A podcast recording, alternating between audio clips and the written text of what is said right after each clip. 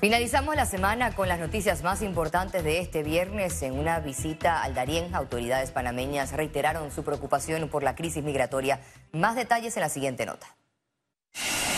Este viernes, una comisión evaluadora encabezada por el ministro de Seguridad Pública, Juan Manuel Pino, visitó algunos puntos del flujo migratorio en la provincia de Darién. La importancia de la gira es ir evaluando el impacto que tiene directamente la migración que viene de otras latitudes. Esto tiene un límite y los países del sur algunos países del sur le han dado la espalda al problema. En la ruta fue visible la afectación ambiental, así como el escenario desgarrador de los migrantes, quienes sin importar las circunstancias apuestan a esta travesía.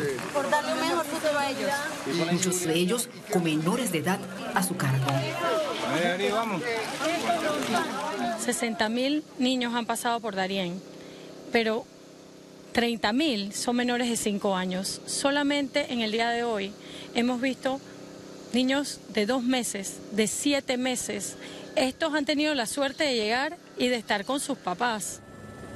Imágenes aéreas muestran una larga fila de extranjeros en el lugar a su arribo. Según cifras emitidas por las autoridades, a la fecha van 307 mil personas que han transitado por la selva darienita.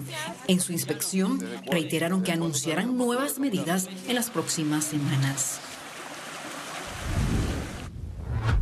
En el juicio del caso Blue Apple, el perito Eliseo Ábrego estuvo en el foco de las preguntas sobre el trama del blanqueo de capitales que involucra al exministro de Obras Públicas, Federico Suárez.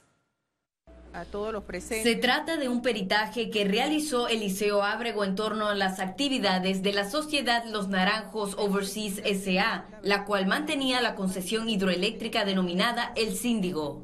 La Fiscalía apunta a que el exministro de Obras Públicas, Federico Suárez, realizó una inversión significativa a su construcción. Según los fiscales, Suárez designó a un asistente en el Ministerio de Obras Públicas, Melina Cano Achurra, para que se encargara de los trámites de la compra de equipos. Ella eh, hizo todas las, gestiones en representación de la persona que, era la que estaba haciendo la inversión, que en este caso era el, el exministro eh, Federico Suárez. La teoría del Ministerio Público aduce que la adquisición de una máquina para la hidroeléctrica se realizó con fondos públicos en la cuenta Blue Apple. El dinero fue transferido por Jorge Ruiz de cuentas bancarias en Suiza. En total eran 8 millones de dólares, de los cuales 4 fueron utilizados para adquirir la turbina. Melina Cano manifestó que la compañía alemana Gogler Water Turbines quería una carta de crédito para la compra. Cano reiteró que el documento se realizó pero no fue firmada por ella. Que ella aparezca directamente haciendo el trámite y firmando, eso no, se, no procedió así. Ella hizo las gestiones, pero todo salió a nombre de la sociedad Los Naranjos, que era la propietaria de los equipos. Abrego explicó cómo la sociedad HB Engineering Corp envió el dinero para que se pudiera establecer el plazo fijo de Blue Apple Services a la hidroeléctrica El Síndigo. Engineer mandó los 4 millones a, a, Capital, a Blue Apple en Panamá y de, entonces, de esos 4 millones, Blue Apple procede a aperturar el plazo fijo para efectos de la inversión que se iba a hacer a nombre del señor Federico Suárez. El juicio del caso Blue Apple continuará el próximo lunes 28 de agosto a las 9 de la mañana. Gabriela Vega, Econews. El Ministerio de Obras Públicas informó que los trabajos del túnel para la línea 3 del Metro de Panamá ya iniciaron. Proyectan que esta línea estará operativa en el 2026. La construcción de la línea 3 del Metro de Panamá avanza ahora con el foso de ataque para el túnel que unirá Panamá Oeste con la ciudad capital. En el lado oeste de, eh, del canal de Panamá, eh, es en un lado que está adyacente a la carretera panamericana, eh, podríamos hacer la visita. ya hay un taller de refuerzo ahí, se está, se está trabajando con el contratista del Metro de Panamá Así que ya esos trabajos están avanzando. El ministro Sabonge informó que la línea 3 del metro debe estar operativa en el 2026. En declaraciones explicó los siguientes pasos del túnel y la tuneladora. Estos trabajos van a durar aproximadamente unos ocho meses mientras también se arma la tuneladora, eh, que durante ese periodo debe, debe también ponerse en operación.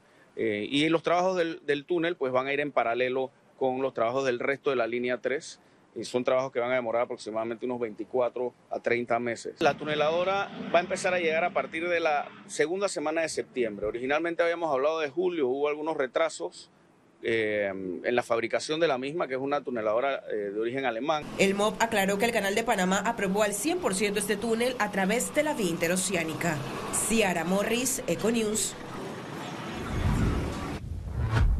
Avanza la rehabilitación del puente vehicular de San Miguelito. El Ministerio de Obras Públicas advirtió que cierres totales en este punto por reparaciones durante el mes de septiembre. Durante un 38 de 96 apoyos de neopreno. Ahora, desde la primera semana de septiembre y durante 13 semanas, realizarán cierres totales del puente de 7 de la noche a 5 de la madrugada para la colocación de las losas de concreto. Piden a los conductores utilizar vías alternas ya que por los cierres habrá fuerte tráfico vehicular.